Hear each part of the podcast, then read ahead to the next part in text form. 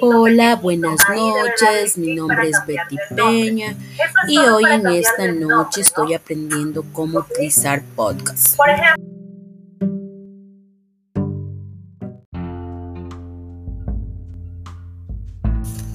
Hola mis niños, ahora yo les voy a enseñar una rima de la vocal E. Dice así. Vamos al estadio a ver el elefante que sube la escalera, será emocionante. Vamos a repetir nuevamente. Vamos al estadio a ver al elefante que sube la escalera, será emocionante.